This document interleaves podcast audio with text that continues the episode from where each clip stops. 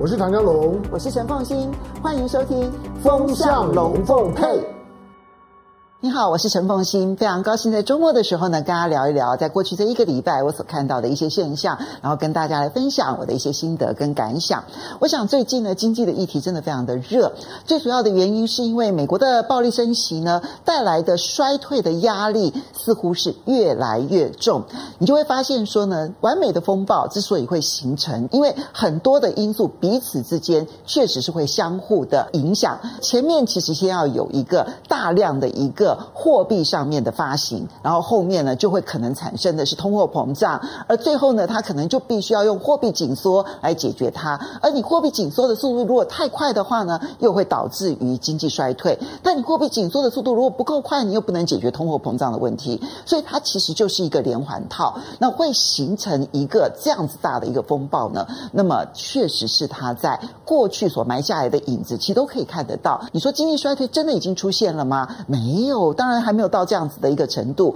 不过因为很多的迹象都显现出来，它已经摆在眼前，而且其实我必须要说，短期之内你根本看不出来解决经济衰退的一些方法，这就是为什么在金融市场上面会普遍的有这么一些悲观的这样子的一些看法，重要的原因。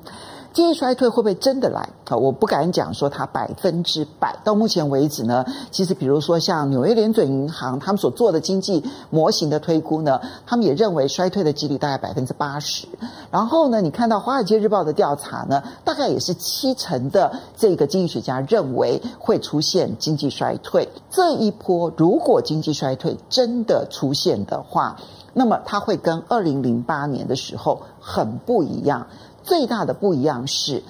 已经不再有一个全球合作解决经济难题的空间了。这是当前如果出现了经济衰退，可能最严重的一些问题。那么，呃，我们如果回顾从一九五零年，然后一直过来呢，到现在过去这七十多年的时间，其实大大小小的波动始终不断。好，那像 Ray Dalio 他的研究就认为呢，大概以这种。这种放贷哈，就信贷，然后债务，然后呢去推升出来的泡沫，然后接着呢出现了一个衰退，像这样子的一些短周期，大概每八年就会有一次。所以呢，事实上从一九五零到现在，已经有十一次因为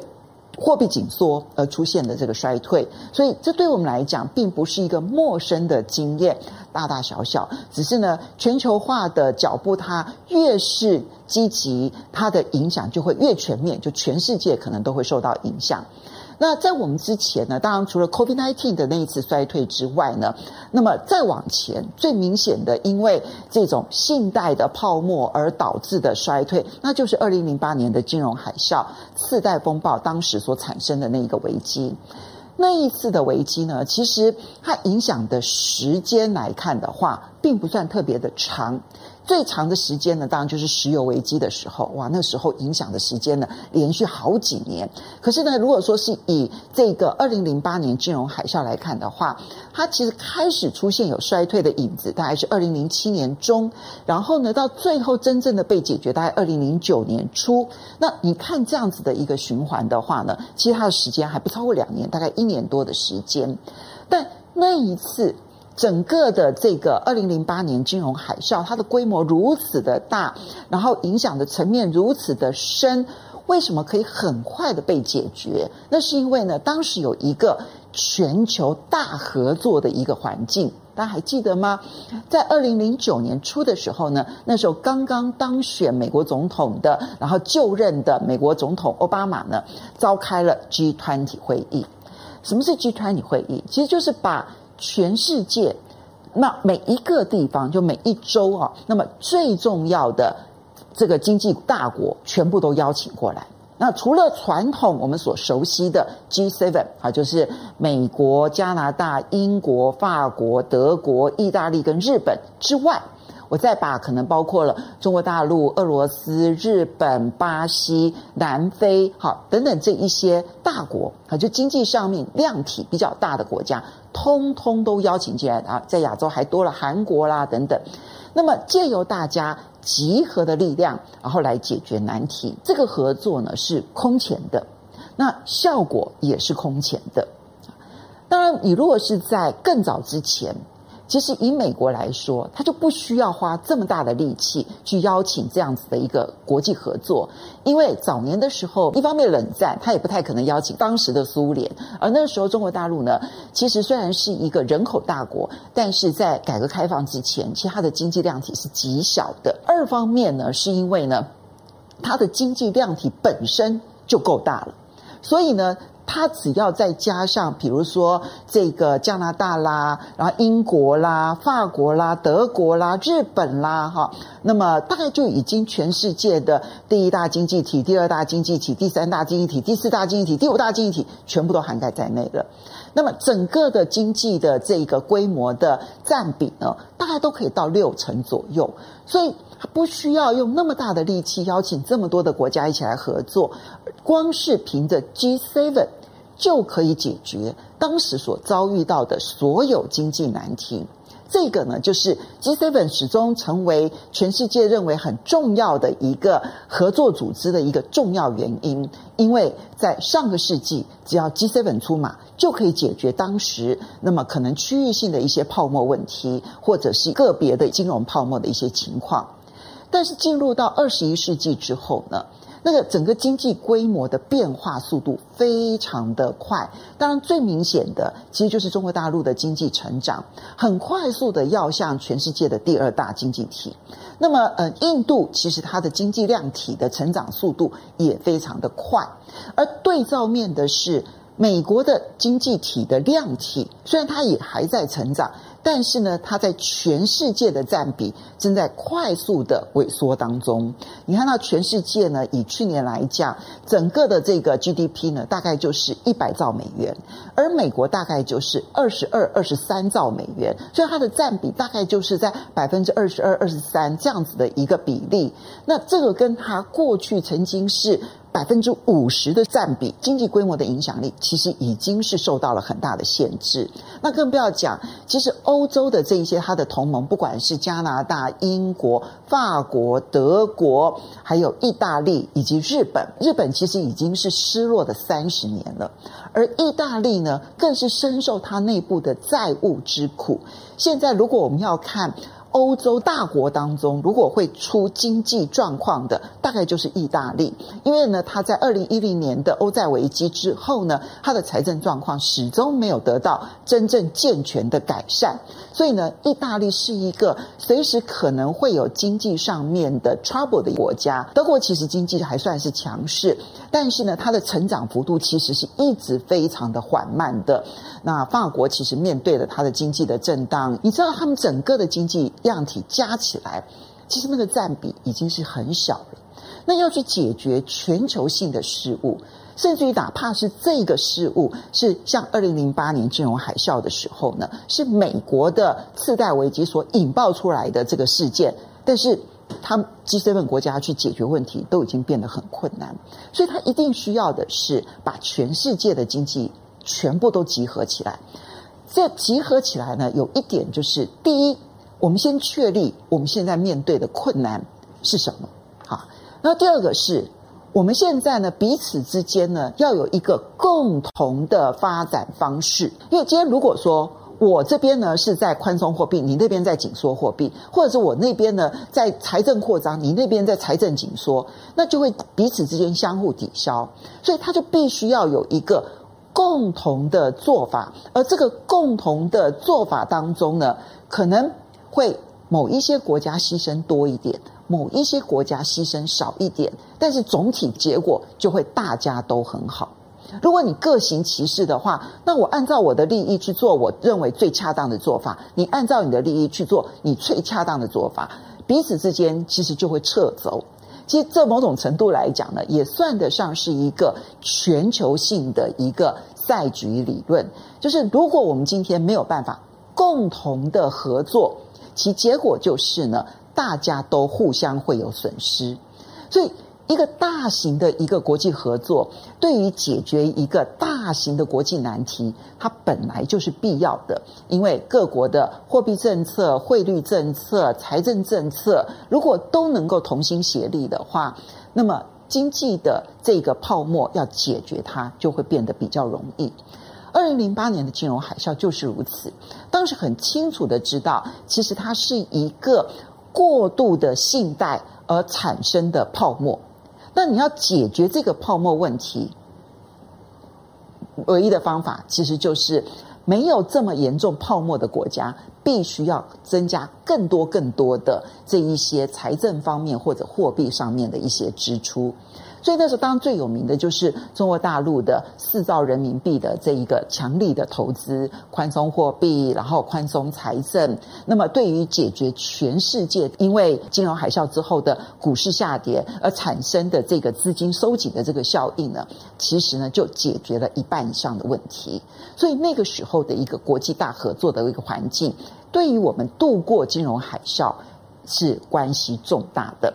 当然。这种头痛医头、脚痛医医脚的这种国际合作，它都有留下后遗症。那个后遗症包括了就是分配不均的问题还是没有被解决，而中国大陆呢，也就因此进入了在二零一四一五年的时候的过度杠杆的债务问题。所以我们可以讲说，那个时候的合作解决了当下的问题，也埋下了后面的影子。那那个其实大家都谨记在心。我如果想要一个国家去救全世界，我是有压力的，因为它后面其实要付出很大的代价。如果没有一个国际相互信任的环境，根本不可能达成。但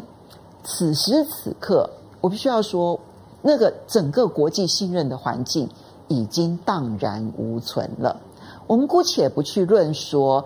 美国如果真的遭遇到了经济衰退，而他发现必须要去号召一个全球合作的时候，那么他愿不愿意邀请中国大陆跟俄罗斯？我认为他不会愿意。而就算他愿意了，中国大陆跟俄罗斯又愿意合作吗？因为那个合作是你捅出来的问题，你超印的钞票，我要去帮你解决。可是我其实是没有好处的。那你觉得这件事情可能被解决吗？所以政治跟经济始终是相互影响的，所以我们必须要去观察现在的国际大环境，它对于全世界型的经济灾难，它要去解决困难变得越来越难。这就是我们现在在面对这一波的这个经济困境的时候。我们还没有去思考到，我觉得大多数的人都没有去思考到说，如果真的出现衰退了，好，那我们该怎么办？因为目前为止，美国还在呃年底的其中选举当中啊，所以对于美国的拜登政府而言，他他现在首要的工作是，他不可能承认会有衰退要来。虽然包括联准会主席鲍尔都必须承认说，现在呢要收紧资金的过程当中，要软着陆其实是很困难的。言下之意，其实就已经让大家知道说，他已经有心理准备了，可能会出现衰退。但是拜登的嘴里是不能够承认会有衰退的可能性的，因为他如果承认了。它可能就会更加的快速的造成自我实现的预言，就大家担心会衰退，所以就更不敢消费，然后大家不敢消费，就导致衰退变得更加的严重。好，所以现在美国呢，不能够去真正面对。